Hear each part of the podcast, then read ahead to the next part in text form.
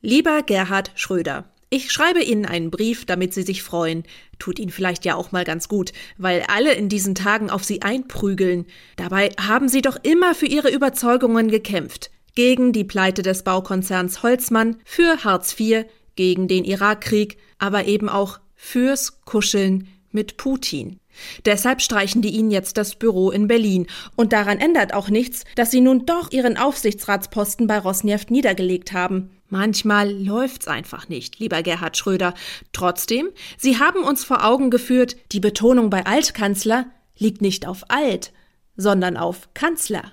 Den Job werden Sie nie mehr los, auch im Ruhestand nicht. Und wenn Sie Ihrem Jobprofil als Altkanzler nicht gerecht werden, dann gibt's eben auch keinen Mitarbeiterstab mehr, der die Steuerzahlenden jedes Jahr 419.000 Euro kostet. Basta!